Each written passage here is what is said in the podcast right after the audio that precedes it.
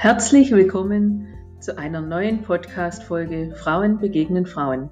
Mein Name ist Claudia Notwang und heute möchte ich dir eine besondere Frau als Talkgast vorstellen, die durch ihre persönlichen Charaktereigenschaften uns über ihre Lebensstationen berichtet und uns verrät, was ihre Triebfedern sind, um so positiv und erfolgreich durchs Leben zu gehen, trotz vieler Höhen und Tiefen.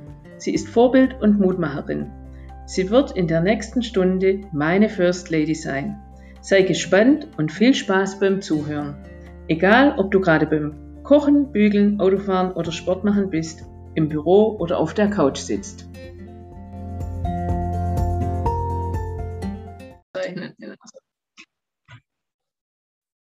Herzlich willkommen, liebe Frau Hiltrud Bayer, zu meinem Podcast Frauen begegnen Frauen. Ja, danke schön. Herzlich willkommen, dass Sie heute mein Gast sind. Und da freue ich mich ganz besonders drauf, weil auch Sie eine ganz ähm, spannende Lebensgeschichte haben.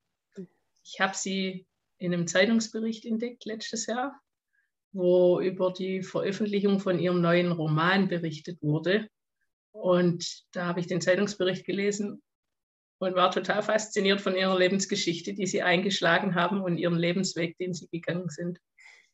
Erzählen Sie doch einfach mal, wer Sie sind, wo Sie herkommen, was Sie so machen. Okay, also erstmal vielen Dank, dass ich dabei sein darf. Das freut mich sehr. Ähm, ja, ich äh, bin in Hohenlohe geboren, habe da Abitur gemacht und habe dann äh, äh, eine Buchhändlerlehre gemacht und in Tübingen studiert, Germanistik und Pädagogik und habe dann ähm, in Stuttgart zehn Jahre in Verlagen gearbeitet. Also das erste war Frank Kosmos, das ist der Naturführer Verlag, der auch Hitchcock äh, drei Fragezeichen veröffentlicht. Und dann, äh, da war ich zwei Jahre und danach acht Jahre bei Klett-Cotta. Und Klett-Cotta ist ja der kleine Verlag, der zum Schulbuchverlag gehört, also der literarische und hat auch Sachbücher und Fachbücher. Ja, und da war ich, wie gesagt, acht Jahre. Dann habe ich äh, meinen jetzigen Mann kennengelernt äh, und bin dann, nachdem er ein Jahr in Schweden war, habe ich mir das überlegt und äh, bin dann ähm, quasi hinterhergezogen. Ja, und dann waren wir jetzt, ich war 18 Jahre in Schweden und er war 19 und dann sind wir 2019 wieder zurück nach, jetzt nach Nürtingen. Früher habe ich in Kirchheim Tech gewohnt. Was war ja. der Beweggrund, dass Sie wieder zurückgekommen sind? Ah, da gab es ein paar Gründe. Vor allem war es jetzt die Gesundheit von meinem Mann. Also wir haben äh, erlebt, dass er da nicht so die Behandlung gekriegt hat, die wir uns vorgestellt haben und sind dann hierher gekommen. Aber in der Zwischenzeit hat sich das ehrlich gesagt ein bisschen relativiert, die Krankenversorgung äh, Schweden und Deutschland. Also äh, wir haben hier auch ein ähm, paar Erlebnisse im Krankenhaus gehabt, die jetzt nicht so schön waren. Und deswegen haben wir dann gedacht, okay, also es ist jetzt äh, nicht das eine oder das andere besser. Also äh, es ist einfach so, wie es ist. Man muss es wahrscheinlich akzeptieren. Und äh, ja, deswegen, nicht deswegen, aber das, wir überlegen uns gerade auch schon wieder zurückzugehen nach Schweden. ähm, aus unterschiedlichen Gründen, ja. Wie waren denn damals, wo Sie nach Schweden hochgegangen sind, Ihre Startbedingungen? Sie haben ja hier alles hinter sich gelassen, mhm. haben hier alles aufgegeben und sind dort hinterher gefolgt. ja, ja, also ähm, ja, wie gesagt, ich hatte meinen Job aufgegeben. Ich habe auch äh, meinen Mann für meinen damaligen Freund verlassen. Äh, habe zwei Töchter. Die eine war schon erwachsen, die andere war klein, dreieinhalb als ich gegangen bin. Das war sehr schwer. Dann hatte ich eben meinen Job gekündigt ähm, und bin da hoch, ohne was zu wissen. Also ich konnte die Sprache ein bisschen. Ich habe also versucht, in Deutschland ein bisschen Schwedisch zu lernen. Das war aber ein bisschen chaotisch, war nicht so gut.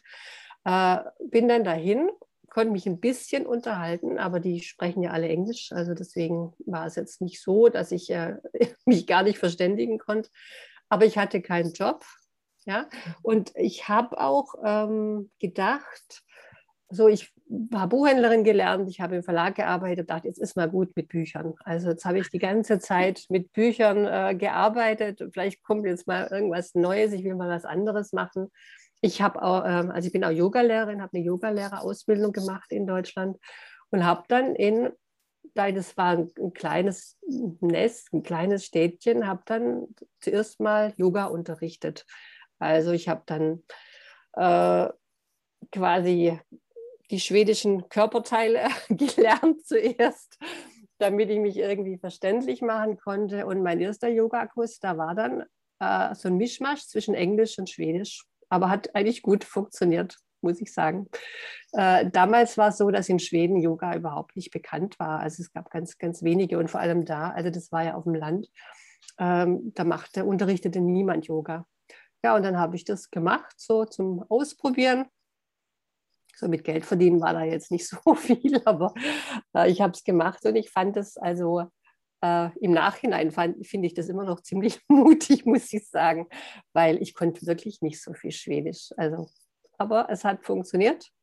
Die äh, waren auch nur Frauen, genau, die da mitgemacht haben. Ich glaube, war kein Mann dabei. Also die haben, die waren sehr, sehr nett, freundlich. Wenn ich irgendwie nicht mehr wusste, was Oberschenkel heißt, dann habe ich drauf gedeutet und die haben mir das gesagt. Also es ging wirklich gut. Ja. Toll. Mhm. Toll, ja. Ja, ich glaube, sie haben aber auch so eine, so eine ähm, starke Persönlichkeit und so eine tolle Ausstrahlung, da kann man ja gar nicht widerstehen, dass man da nicht mithilft, beide, ja. beide Körperteile mitzuhelfen im, im, im ja. Yoga-Bereich. Ja. Mhm. Und ich mhm. glaube, wenn man, wenn man da schon einfach ein gutes Training gibt, dann ist es ja auch selbstverständlich. Mhm. mhm. Sie ja, sind auch, auch ins, ins, Schreiben wieder reingekommen, ja? Ja, aber das hat ehrlich gesagt lang gedauert. Das war ja äh, dann 2000, ähm, dann habe ich meinen ersten Roman veröffentlicht. Ich habe ich hab, ähm, bei Books on Demand habe ich, ähm, hab ich Bücher zuerst veröffentlicht und es kam eigentlich so, dass ich, also es war wirklich schwer in Schweden dann einen Job zu finden. Also mit, wie gesagt, ich hatte eine Ausbildung, ich habe studiert aber ich war im Grunde überqualifiziert für alles Mögliche in Schweden, weil es da gar nicht so üblich ist, Ausbildungen zu machen. Das wusste ich nicht. Habe ich mich auch vorher nicht erkundigt. Aber da gibt es zum Beispiel keine Buchhändlerausbildung. Die Leute äh, gehen in eine Buchhandlung, die arbeiten da und machen ein paar Kurse. Und das war es dann. Ähm, und ich habe mich da auf verschiedenen Sachen beworben, Bibliothekar und alles Mögliche. Aber ähm, ich war, wie gesagt, immer irgendwie überqualifiziert. Und ich habe dann in der Sägeblattfabrik gearbeitet, äh, Buchhaltung gemacht. Das war ein Horrorjob ohne Ende. Das war auch nicht lang. Dann habe ich äh, mal ähm, studiert. Ich bin so in ein Programm reingekommen für, äh, das hieß auf Schwedisch Utom Nordiska Akademiker, also Akademiker, die von außen kommen und keinen Job finden. War ich ein, ein, Jahr auf der Hochschule in, in Forlün. Und es war wirklich schwer. Ich habe auch keinen richtigen Job gefunden und dann habe ich gedacht, ich muss mich irgendwie selbstständig machen. Habe es dann mit Yoga probiert, äh, Yoga und Schreiben und so. Ähm, und das hat dann so langsam angefangen. Und was mein Glück war, ich habe auch ähm, bei der Schule des Schreibens in Hamburg, also das ist so eine Schreibschule, die äh, verkaufen Schreibkurse, also Belletristik und Sachbuch und Kinderbuch und da konnte ich immer arbeiten. Da bin ich irgendwie reingerutscht, habe so einen kleinen äh, Lehrgang geschrieben über Kinderliteratur, habe ich ja studiert. Und da konnte ich quasi arbeiten und habe dann mit diesem, es war so ein Grundbaustein, dass ich ein bisschen Geld verdiene, habe dann mich selbstständig gemacht mit Yoga und versucht eben auch Schreibkurse zu machen. Und da habe ich 2008 äh, habe ich quasi meine Selbstständigkeit eröffnet offiziell und äh, habe dann äh, angefangen mit Büchern äh, über Books on Demand. Also das heißt, ich habe Bücher selber veröffentlicht zum Thema Schweden. Das war's sagen, für, für, die Zuhörer, die nicht wissen, was Books on Demand ist, da hat man keinen Verlag. Nee, man hat keinen Verlag und Books on Demand wurde gegründet eigentlich, äh, eigentlich früher mal für Verlage, für vergriffene Bücher. Äh, dass Verlage, äh, wenn da Nachfrage war, äh, dann konnten die sagen, okay, man kann ein Buch nachdrucken. So, so ist es entstanden. Und da ich ja für diese Schreibschule gearbeitet habe, wollte ich auch mal ausprobieren, ob es funktioniert, ob man auch Bücher verkaufen kann darüber, damit ich es auch vermitteln kann. Weil dieses Self-Publishing, das kam da immer mehr auf. Und da habe ich ein Sachbuch geschrieben zum Thema Auswandern, also von Deutschland nach Schweden. Und äh, das hat ganz gut funktioniert. Also damit habe ich auch Geld verdient. Und dann habe ich ein paar äh, andere kleinere Bücher noch geschrieben, ein Interviewbuch, ein Kinderbuch. Ähm, Und äh, das hat dann weniger gut funktioniert, weil da die Zielgruppe so ein bisschen diffus war. Aber es war einfach gut, mal so die Erfahrung zu machen. Das eine geht und das andere ist richtig schwer zu verkaufen. Mhm. Mhm. Und dann kam ich eben auch mal auf die Idee, als wir waren dann in Schweden, also wir waren zuerst so in der Mitte in Schweden, dann sind wir nach Östersund gezogen und dann ganz hoch nach Lappland. Und in Lappland kam ich dann auf die Idee, mal ähm, was über diese Gegend zu schreiben, weil ich die so faszinierend finde. Also weil da, da wohnen die Samen, das ist das Urvolk in Schweden und äh, ich wusste überhaupt nichts, als ich nach Schweden kam über die. Und äh, unsere Nachbarn äh, waren da Samen und ich habe sehr viel mitgekriegt über die Kultur und dann habe ich gedacht, okay, schreibe ich mal was, schreibe ich einen Roman und habe überlegt, schreibe ich einen Krimi, weil viele Leute Krimis eben mögen und äh, vielleicht kann ich es irgendwie verpacken in, in, in so eine äh, Geschichte, in der Samen auch eine Rolle spielen. Und das hat dann funktioniert. Ja, ich habe einen Agenten gefunden, der und der hat einen Verlag gefunden und so. So ist es gekommen, dass ich jetzt Bücher schreibe und davon auch leben kann. Ja, also von den Büchern plus diese Schreibschule. Ja, toll. Mhm. Ich denke, das ist auch eine Riesenbereicherung, wenn man ähm, in neuen Land ist und dann tatsächlich die alten Kulturen und ähm, Gepflogenheiten dort mitbekommt. Also das ist ein, eine, hm. Lebens-, eine eigene Lebensschule, ähm, die können ja keiner nehmen. Nee, nee, mhm. nee da habe ich wirklich viel gelernt. Ja, nee, das ist ein, das waren ja Nomaden früher. Also die mhm. sind ja mit ihren Rentieren äh, über die Berge gezogen und die haben einen ganz anderen Lebensstil. Also es, es gibt nicht mehr viele, die jetzt äh, von den Rentieren leben können. Ganz, ganz viele Samen. Also in Schweden ähm, die haben ganz normale Berufe, die meisten leben auch in Stockholm. Äh, aber diejenigen, die jetzt äh, da, in, also Jokkmokk ist das kleine Städtchen, wo ich gewohnt habe mit meinem Mann, ähm, da ist die, äh, ungefähr die Hälfte der Bevölkerung, also es sind zweieinhalbtausend, die Hälfte sind Samen.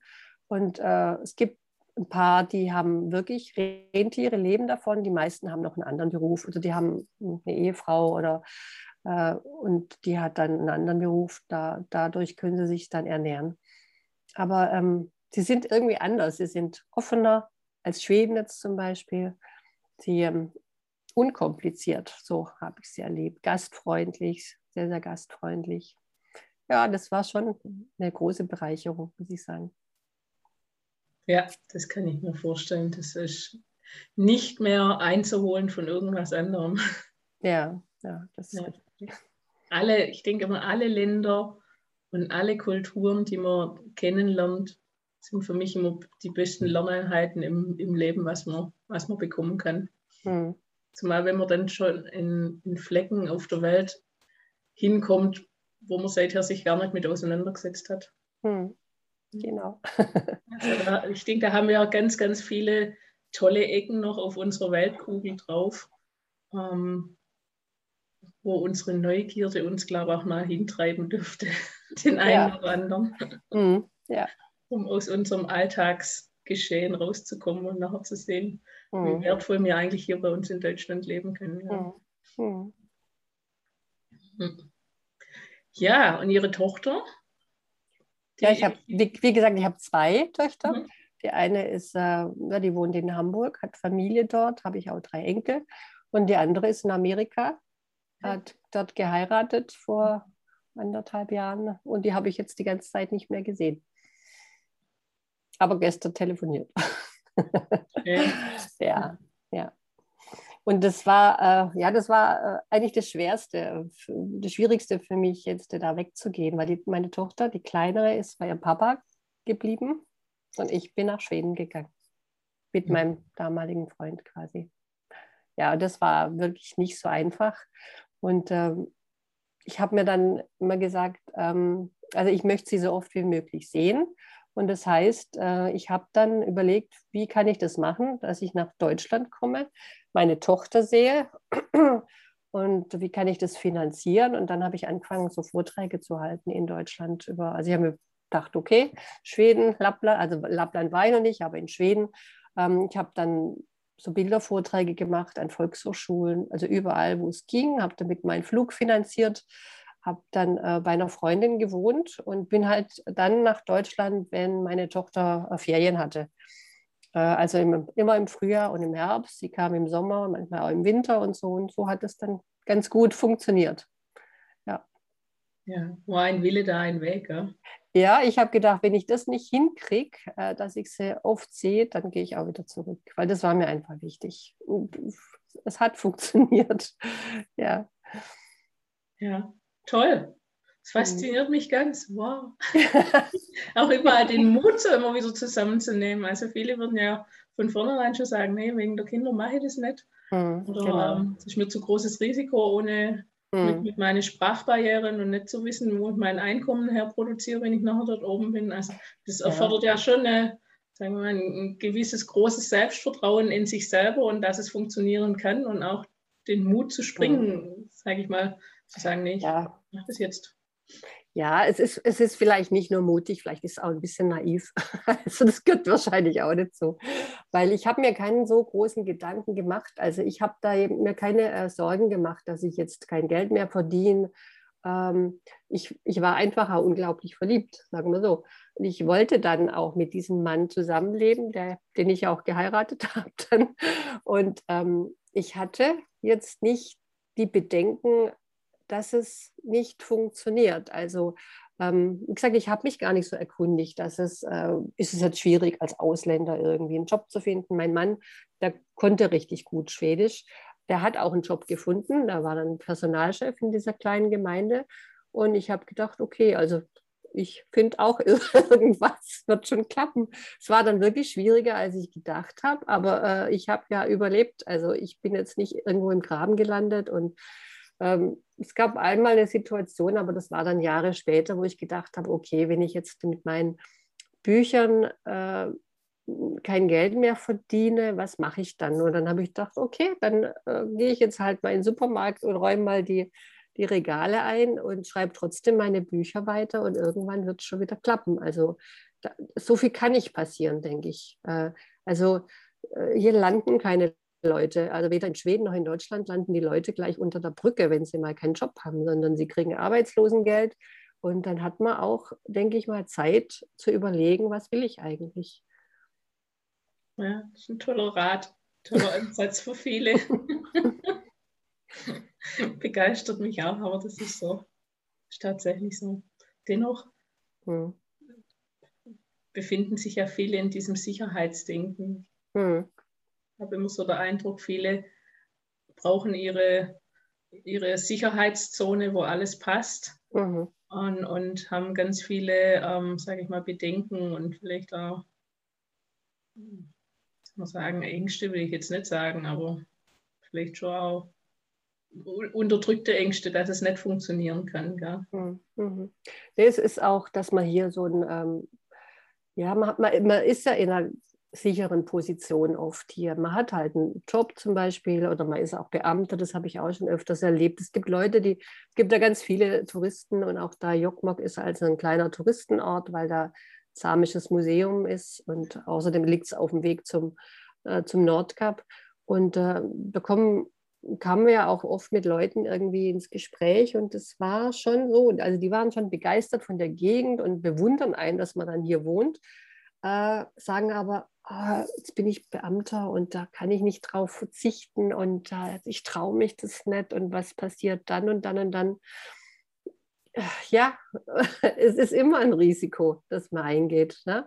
Und es kann sein, dass man dann weniger Geld hat. Aber jetzt da in, in Jokmok, wo wir gewohnt haben, wir haben auch weniger Geld gebraucht, weil äh, es gibt einfach nicht so viel drumherum. Also es gibt äh, ein paar Läden, aber äh, es gibt äh, keine große ähm, Cafés, wo ich jetzt eher mein Geld lassen würde oder irgendwelche Kulturveranstaltungen. Man, man muss schon ähm, dann versuchen, auch mit sich selber klarzukommen. Ja?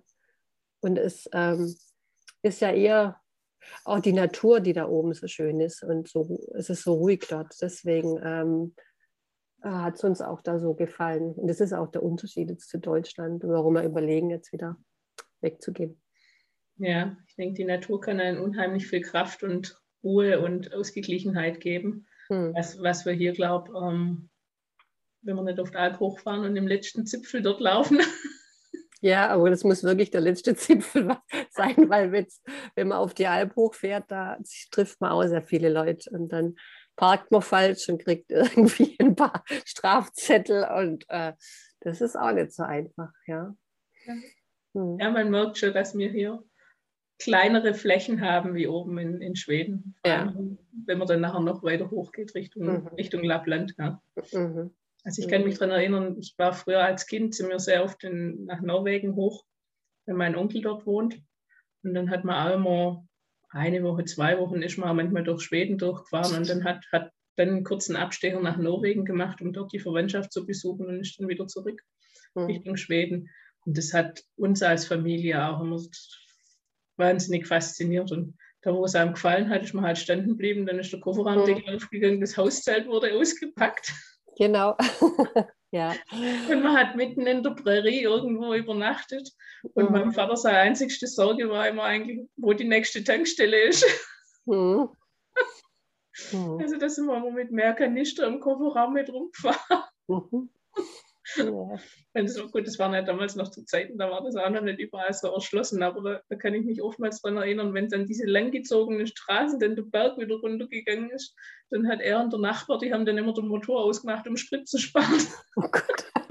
Ich glaube, das braucht man heute nicht mehr. Es gibt schon ein paar mehr Tankstellen wahrscheinlich. Ja, ja. Wir waren, mhm. wir vor fünf Jahren, vor sechs Jahren, waren wir auch mal wieder in Schweden oben. Mhm. Und ähm, da lagen dann jetzt auch 25 Jahre dazwischen, seit ich das letzte Mal da oben war. Und da habe ich auch gesagt, also es hat sich wahnsinnig viel getan in, in dem Land auch. Mhm. Mhm. Jetzt gibt es ja auch, in, als gerade in Jokkmokk, in dem kleinen Städtchen, gibt es ein paar Tesla-Tankstellen. Also, äh, also wir waren sehr viel früher jetzt als hier. Ich wohne ja jetzt da in Nürtingen. Da gibt es ja auch ein paar, aber wir waren jetzt im Sommer, waren wir drei Monate in Lappland und dann habe ich gedacht, wow, das hätte ich jetzt nicht gedacht. Kommt mal irgendwo, also ins letzte Eck und da sind da diese äh, Tankstellen für die E-Autos. Mhm. Wobei die Skandinavier schon ein bisschen fortschrittlicher waren, die waren ja immer schon ein bisschen. Ja, ja, klar. Nee, ja, vor allem die, Nor die Norweger waren mhm. das auch vor allem. Also wir waren da vor vier, vier fünf Jahren, waren wir da mal äh, im Sommer und, und da haben wir gemerkt, also wie viele Elektroautos da schon rumfahren. Also das war schon ganz komisch jetzt, weil die Autos sind hinter einem gefahren und dann ist man richtig erschrocken, weil man sie nicht gehört hat. Und äh, also da äh, ist es uns zuerst mal aufgefallen und dann auch also wirklich in der Pampa zwischen, zwischen Norwegen und Schweden auf so Hochebenen fahren da die Tesla-Autos rum. Also das war schon beeindruckend, muss ich sagen. Ja, ja wahrscheinlich und, Solarplatte schon oben drauf, das ist selber ja, ja, nee, also alles, was mit so Technologie und sowas zu tun hat, sind die Skandinavier weit vorn. Auch was aber da will ich mich echt nicht auslassen. Im Internet funktioniert wunderbar. Wir haben, wir haben ja da ein kleines Häuschen gekauft vor, was waren zwölf Jahren und so. Da war Fieber. Äh, also ein, ein altes samisches Haus, wo wirklich Fieber bis im Haus war. Und wir hatten keine Probleme, dass das Internet ausfällt, aber hier in Deutschland ist manchmal Katastrophe. Ja, ja. ja man mhm. könnte viel von, von den Skandinaviern oben lernen, egal ob es vom Schulsystem ist oder um Fortschritt der Digitalisierung und mhm. generell ähm, mhm. Voranschreiten der Wirtschaft. Ja, könnte man. genau, wenn man wollte, könnte man das. ja, nee, auf alle Fälle war es, äh, wenn das nicht gewesen wäre, dass, dass das Internet so gut funktioniert, dann hätte ich da oben auch nicht leben können. Also ich habe, weil ich habe ja alles von daheim aus gemacht. Also ich war für diese Schule des, oder bin für die Schule des Schreibens da tätig gewesen, äh, habe dann äh, ich habe immer Texte gekriegt, habe sie korrigiert, alles übers Internet. Also am Anfang noch über Post, aber das hat sich dann schnell erledigt und ähm, lauter Texte übers Internet eingeschickt und wieder zurückgeschickt. Und äh, ähm, ja, auch dann später, also als ich dann äh, so Bücher äh, veröffentlicht habe, das war echt wunderbar, es war überhaupt kein Thema, wo man jetzt sitzt. Also ich hätte überall sitzen können. Äh, und äh, das ist ja auch so ein Vorteil daran, dass man, wenn man selbstständig ist, dass man das einfach ähm, da machen kann, wo es einem gut gefällt. Meine Standardfrage ist immer, was können Sie anderen Frauen in ähnlichen Situationen mitgeben aus Ihrer Erfahrung her? Oh, ja, wie gesagt, das, ich fand es mutig und naiv gleichzeitig. Also, dass man mh, mm, sich nicht, man kann nie hundertprozentig sicher sein, ob irgendwas klappt. Ja? Äh, und ja, natürlich kann man dann immer einen Plan B haben und sagen, ja, wenn es nicht klappt, ja, was mache ich dann? Dann komme ich halt wieder zurück. Ja? Und, äh, und sicher ist es schwer, aber es ist nicht unmöglich. Also es gibt immer einen Ausweg und es gibt immer äh, Dinge, die, ja, die dann äh, vielleicht nicht so sind wie, wie früher, aber es ist anders und es ist, eine, es ist einfach eine Bereicherung, wenn man woanders hingeht. Ja? Und äh, es ist, war jetzt auch eine Bereicherung, wieder zurückzugehen nach Deutschland und zu gucken, wie sieht es denn hier aus? Ähm, was hat sich verändert in diesen fast 20 Jahren?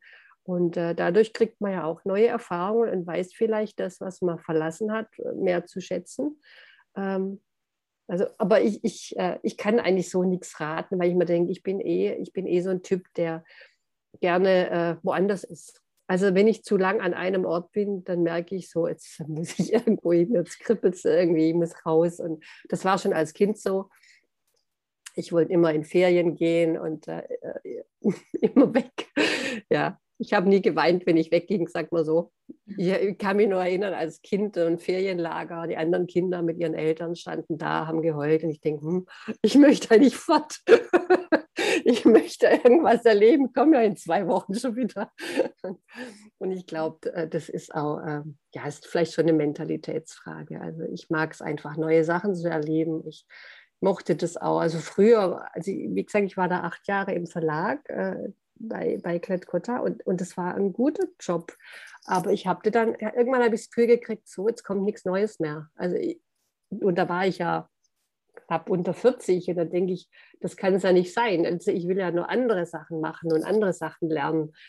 Und, äh, und das brauche ich auch. Und das brauche ich auch jetzt, also ganz egal, wie alt ich bin. Mhm. Hm. Abenteuerlust in allen Lebenslagen und Lebensphasen. Ja, schon.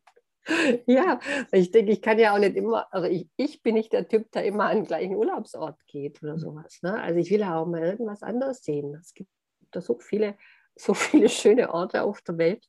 Und äh, das habe ich nur noch nie machen können. Also da, ich habe mich noch nie so wohl gefühlt, wenn ich immer nur am gleichen Ort war.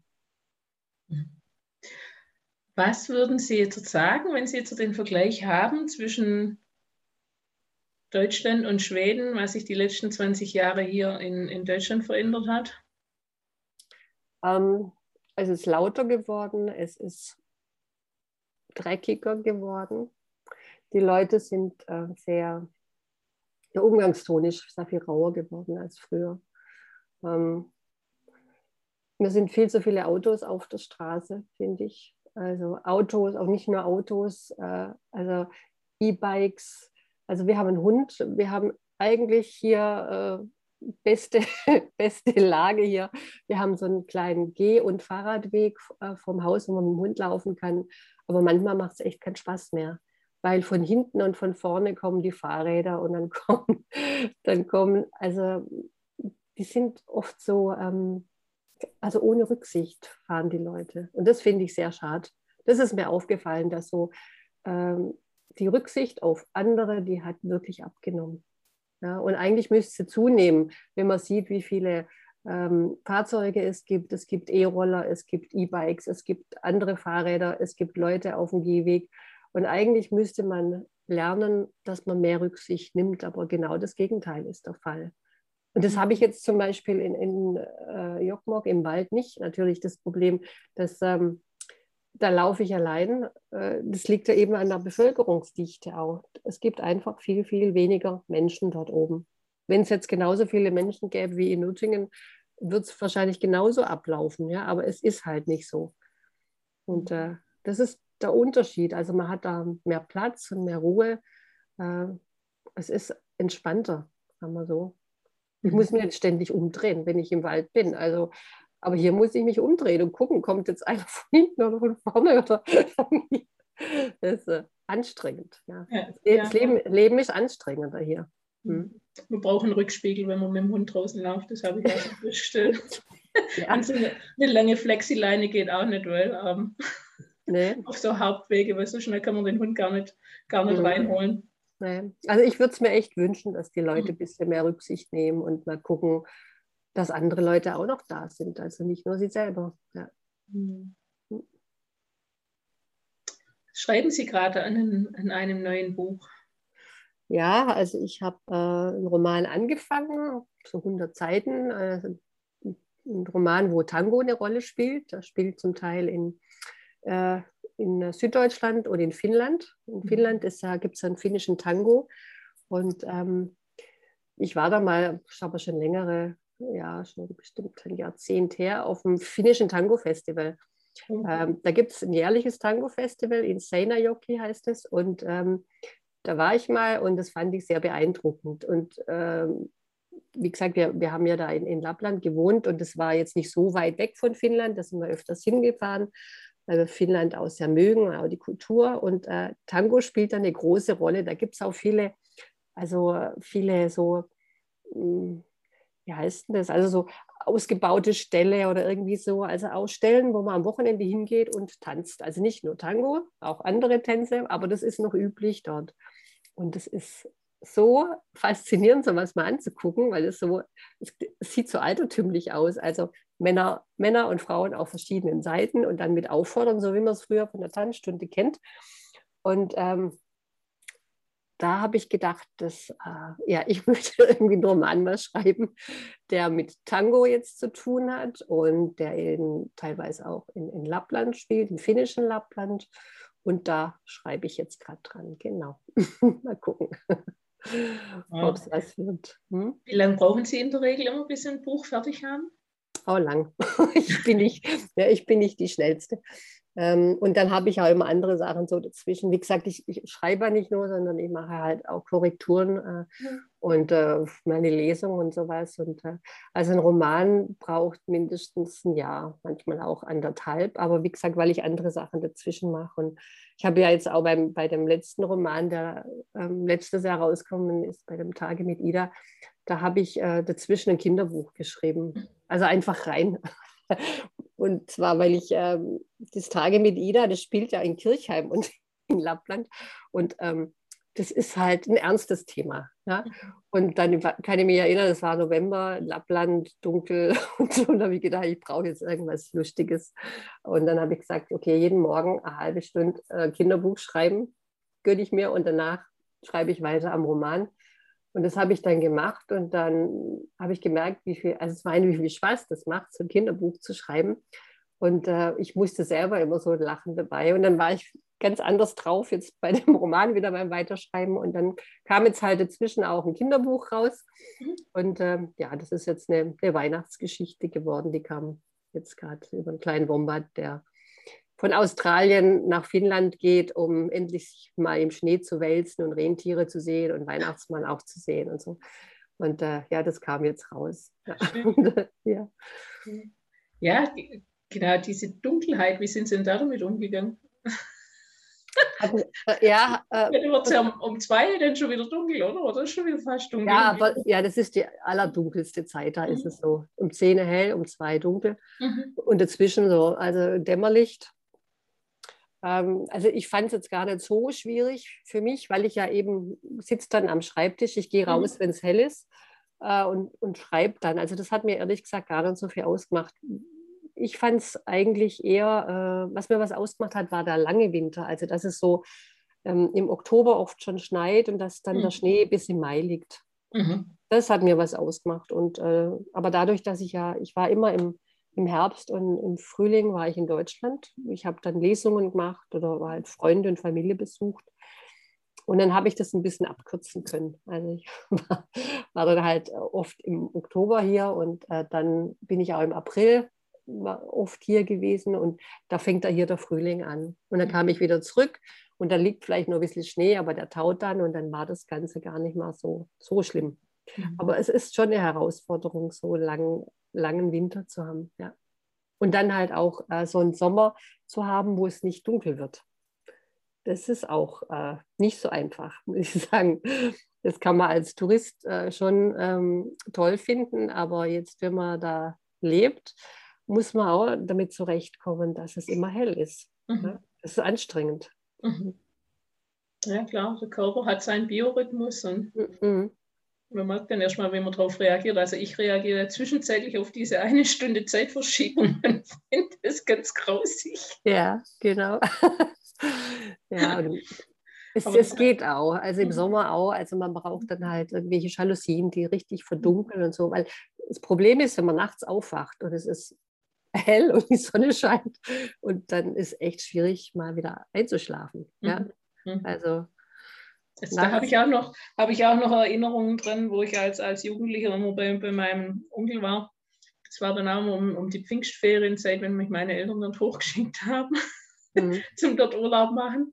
Und da haben wir diese Mitsommerfeste, die waren immer das Beste, weil das gab es ja hier in, in, dem Sinne so nicht. Und das konnte sich dann immer keiner vorstellen. So wie, die ganze Nacht ist hell. Mhm. Mhm. Nee, kann man sich auch nicht vorstellen, wenn man das nicht kennt. Nee, nee. Mhm. nee also das, diese Natur ist unglaublich schön und faszinierend, auch jetzt im, im Winter, wenn man dann Nordlichter sieht oder sowas.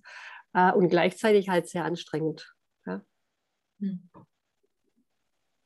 Oder auch die, die Temperaturschwankungen sind so anstrengend. Also im Winter jetzt kann es ja wirklich mal 30 Grad minus haben äh, und dann halt mal wieder null oder sowas. Ne? Also das, oh. diese Unterschiede und das ist halt, hat halt mit der Klimaveränderung jetzt zu tun.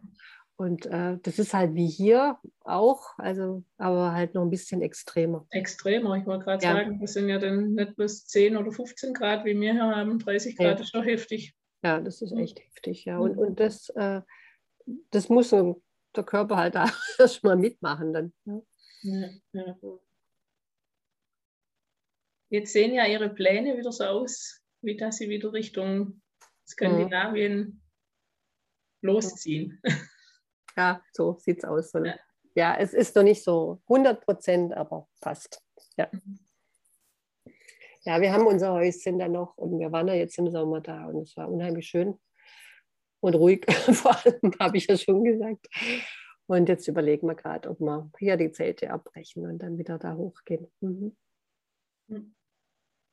Und von meiner Arbeit her macht es ja nichts aus. Wie gesagt, es ist egal, wo ich arbeite und äh, wenn ich Lesungen habe oder so, dann kann ich das auch zusammen äh, ja, in zwei, drei Wochen oder sowas reinkriegen. Und das hat früher funktioniert und das wird jetzt auch funktionieren. Ja.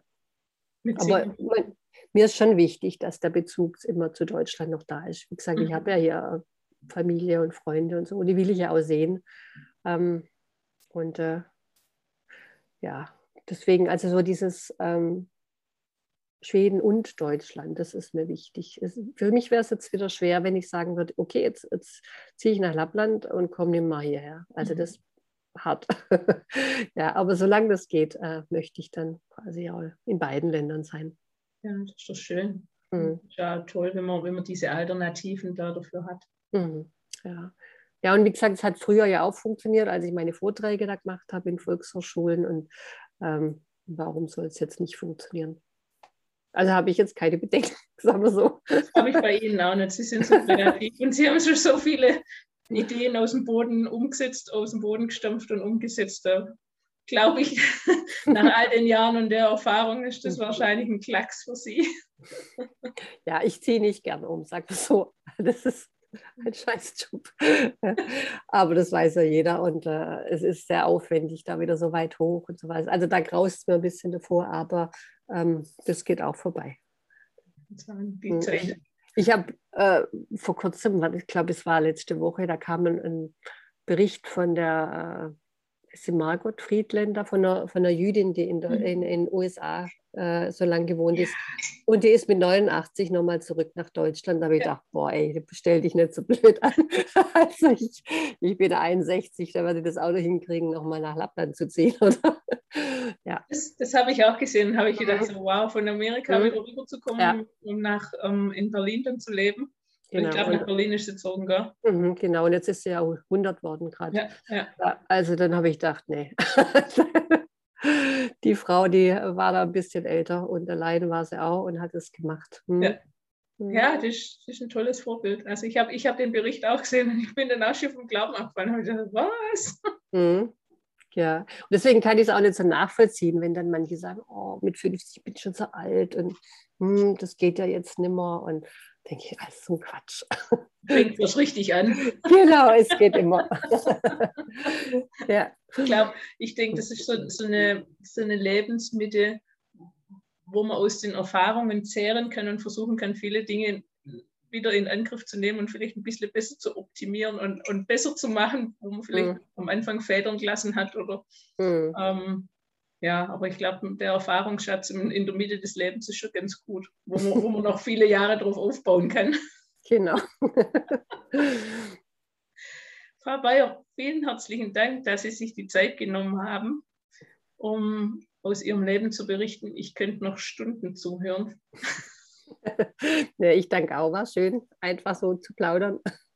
Weil ich glaube, Sie haben noch ganz viele Geschichten im Hintergrund ja. Lebensweisheiten und was sie schon alles mhm. erlebt haben. Vielleicht schaffen wir es ja nochmal irgendwann. Genau, mit 80 machen wir das dann nochmal. dann gucken wir mal, wo ich dann bin, welche Bücher ich geschrieben habe. so. Ja. Zählen Sie doch nochmal Ihre Romane auf. Vielleicht sind, sind ähm, Zuhörer dabei, die diese Romane lesen möchten? Ja, also ich habe äh, die ersten zwei äh, waren ja oder sind Krimis, äh, die habe ich unter Pseudonym geschrieben, Clara Nordin. Und äh, das erste heißt Totenleuchten und das andere Septemberschuld. Also es sind zwei Krimis, die sind bei Kiepenheuer und Witsch erschienen und danach ähm, habe ich angefangen, Familienromane zu schreiben. Das eine heißt Helle Tage, helle Nächte, spielt in Beuren und in Lappland. Äh, und Tage mit Ida, das kam letztes Jahr raus, spielt in Kirchheim und ein bisschen noch in Lappland. Und jetzt gerade kam äh, das erste Kinderbuch raus, heißt Ein Wombat im Schnee. Äh, ja, genau, ist eine Weihnachtsgeschichte, so zum Vorlesen, aber auch äh, zum, zum Ganzlesen. also und so ab kind, ja, für Kinder ab ungefähr fünf, würde ich sagen, dann bis äh, für alle großen Kinder auch. ja. Mhm. Also für alle, die noch auf einer Suche nach einem Weihnachtsgeschenk sind. Genau, ein Bombard im Schnee. Ein Bombard im Schnee. Nee, ich mache auch, ich mach auch äh, jetzt noch äh, Lesungen. Also das eine, in, zwei in Nürtingen, die sind am 6. Dezember und zwei in Kirchheim in der Bibliothek jeweils. Ja. In Kirchheim am 20. Dezember und dann äh, kommen, glaube ich, auch noch ein paar Schullesungen und sowas dazu. Also habe dann einen Wombat dabei und ein Schnabeltier und ein Rentier und so weiter. Ja. Den 20. mache ich mir vor. 6. oder 20. Jetzt muss ich gucken, dass ich das passend mache. Da komme ich. Gut. Wie abends? Äh, das ist unterschiedlich. Also in, in, äh, in Kirchheim ist es, äh, glaube ich, morgens aber für eine Schule und nachmittags ist es dann für Kinder. Aber da liegen die Zeiten noch nicht fest. Und in Nürtingen äh, da sind es zwei Lesungen nachmittags hintereinander. Mhm. Aber wenn man die Webpage geht von, der, von den Bibliotheken, da steht es mhm. dann sicher. Hm? Da werden wir uns persönlich dann sehen. Gut. An einem Tag erscheine ich dort. Schön. Da freue ich mich jetzt schon drauf. Nochmals vielen herzlichen Dank. Ich freue mich riesig, dass ich Sie gewinnen durfte für, für dieses Interview, weil das war so spannend und so interessant und das soll auch vielen anderen Frauen den Mut geben, einfach im Leben neue Schritte zu gehen. Hm, okay, danke schön. Danke auch.